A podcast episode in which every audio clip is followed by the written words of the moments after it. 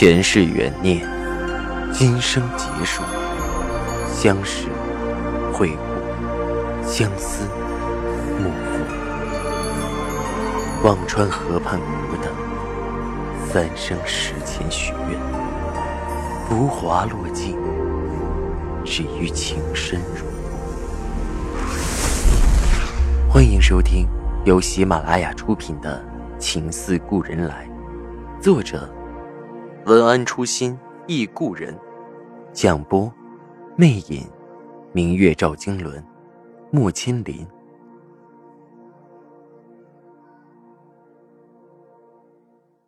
第一百五十一集。司之恒在风平浪静里过了两天，这两天杨律师联系了我。把赵以静名下的房产和其他的一些资产转到了我的名下。捏着写着自己名字的红本，心里惴惴有点不踏实。从杨律师那里出来，我忽然很想见赵以静。爱的时候，只要和他直线距离在一百公里之内，就恨不得哪怕扫一眼，也想见见。我给赵以静打了个电话。喂，在哪儿呢？有时间一起吃午饭吗？赵以静淡淡笑着，只要是你，就有。他下午还要去证券公司，我反正闲着没事，便约在了证券公司附近的一个饭店。吃完了，他正好可以办事。我先到了，找个包间点好菜等他。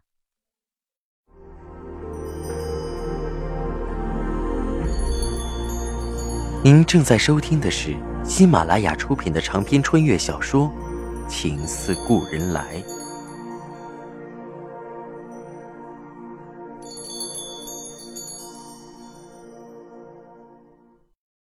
不多时，他匆匆走了进来，神色有些疲惫，但眸子很亮。小律师和我说都办完了。赵以静坐到了我旁边，握住了我的手，定定看着我。三天没见你了。我敲了敲他的手背，坐到对面去好不好？待会儿服务员进来会笑话。谁规定两个人就一定要坐面对面呢？赵以静沉沉笑着，我就喜欢坐这里。严肃的赵以静无赖黏糊起来也毫不含糊。我抿唇含笑，任他握着，随口问：“赵信简还在医院没出来？”“还没。”提到赵信简。赵以静的神色凝了一下，冷笑着：“哼，他至少会装一周，拖着吧，有他跳出来的时候。”你又想到下一步了？赵以静点点头，看着我说道：“程月锦复审的结果出来了。”我的心忽然提了起来，这个结果我很在乎。啊，通过了吗？赵以静顿了一下，摇摇头：“没通过。”专家鉴定以后，认为不是程月锦。啊？为什么会这样？上面不是还有厂标吗？我想不通。真的程月锦已经近百年了，如果不是有心，很难保存，所以谁也没见过。专家找了很多资料，不过资料上只描述了当年程月锦的盛状，并没有详细的锦的信息。后来查到一本。可信度很高的私人编撰的《扬州风物志》，在角落里有一条。赵雨静若有所思的看着窗外，缓缓说着：“当时我那位先祖的厂名叫华月，所有产品的厂标都是一个月字，但唯独程月锦的厂标和其他的锦不同，它的标是两个叠起来的月字，表示成双成对的意思，用来区别程月锦和其他产品。”但这个区别，现在已经没人知道了。赵以静的眉头蹙起，送去的那块锦上面的厂标是一个月，是吗？我问着。赵以静点点头，神情却并没有太多的变化，似乎早已预料到。我不禁问着：“你怎么不惊讶？”赵以静淡淡的笑了：“因为我很早。”知道他不是程月锦，你知道，还指鹿为马。我呆在那儿。赵雨静的脑袋到底是什么做的？我完全跟不上他的思路。将计就计罢了。那时股东们大多不同意文化，丝绸上线，不看好前景。姚青莲又拿出了那块锦，正好堵住反对者的嘴。赵以静眉眼舒展，笑得深意。焚化丝绸，才是公司未来的主动脉。那你怎么知道它不是程月锦？不是说那个区别大家都不知道吗？我好奇的问着。别说别人，我曾经脑海里那些陈年记忆都没有这个细节。难道赵以静也记得住事，甚至更细？我的心忽然提了起来，怯怯的看着他，问道：“是不是你记得什么？”那是八十几年前的事了，我去哪儿记得？但我知道他不是。说起来话长，以后我告诉你。赵以静抬腕看了下表，匆忙加了口菜。又卖关子？那怎么办？你还要找真的程雨锦吗？真的，我一直在找。赵雨静抬眸深看了我一眼。顿了一下，说着：“不过，眼下这不是当务之急。”说话总说半句，真是急人。但是看他吃饭很快，估计下午的事也很紧急。我忙收起我的好奇心，不再占用他的嘴，只是把清蒸鱼里的刺细细挑了出来，把没有刺的鱼肉放到他的碟子里。他怔了一下。再看向我的眸子，里面是浓得化不开的深情。我的心又要跳出来了，忙低下头嘟囔着：“啊，不要看了，我又不是吃的。”他唇角扬起，伸手握住了我的手，声音很动情：“青瑶，有你，我这辈子很值。”我心里突了一下，原来不止我这么想，他也这么想。换我心为你心，使之相依深。世间还有什么比两情相悦更幸福的呢？在遇到你之前，我以为人生已经足够好；在遇到你之后，才发现，浮生无你是虚度。看着赵雨静，我笑得默默。两天后。程月锦没有通过复审的消息不胫而走，股价开始大幅跳水。公司里，小杨此时才握着张帆的手，连声道谢：“兄弟，真是谢谢你了！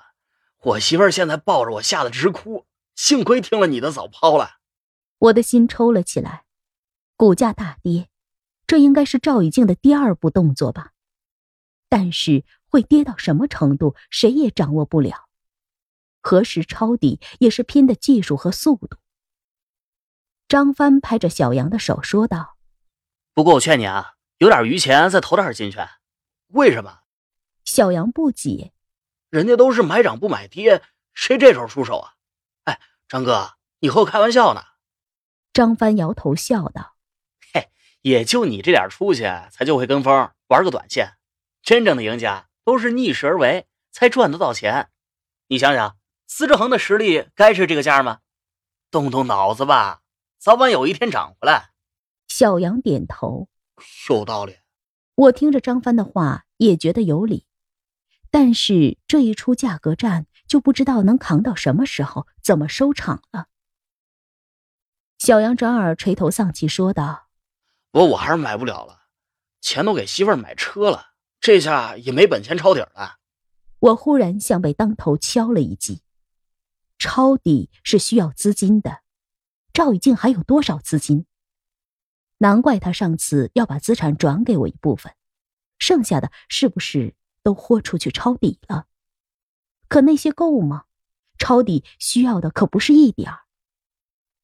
那一刻忽然顿悟到，钱对谁来说都是不够的。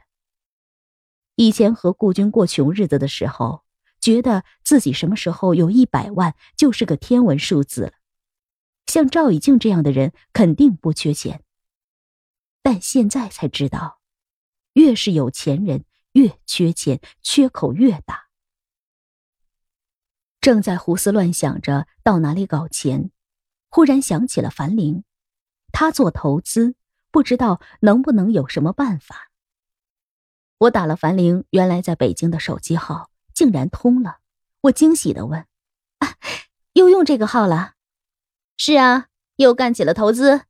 这个号老客户多，不能再装失踪了。”樊玲听到是我，语气很轻快：“丫头，你在忙什么呢？”“我想问问你，有没有什么办法弄到资金，可以做股票抄底用？”你玩股票？樊玲一愣，马上反应过来，你不是那种人，怎么又帮赵以静想办法呢？看来樊玲消息挺灵通的。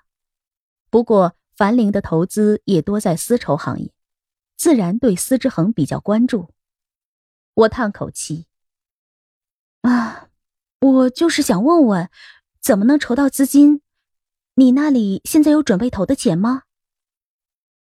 我刚投了一个项目，樊玲淡淡笑笑，也是家丝绸公司，是项不错的技术，手边倒是还剩点但是你的赵总对我这点儿看不上的，杯水车薪。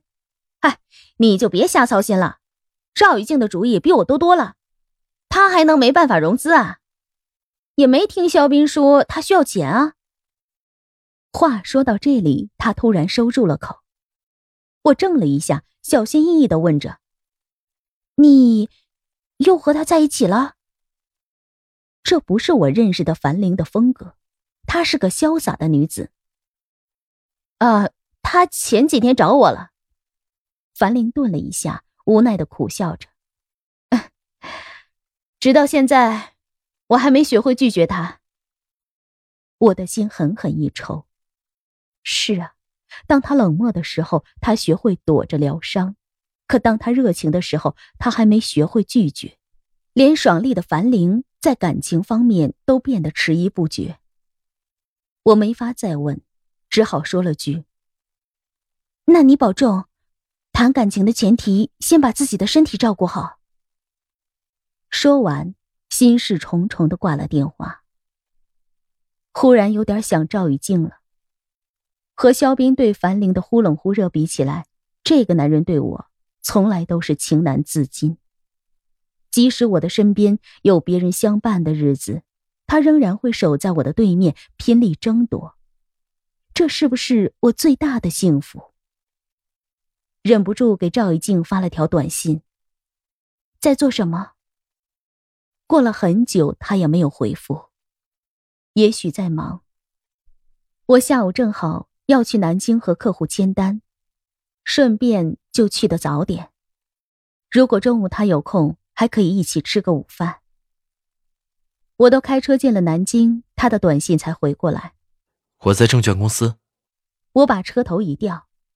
上次吃饭那个地方嘛？我明白的。车子在证券公司门口停下来，刚好也看到他的车停在外面。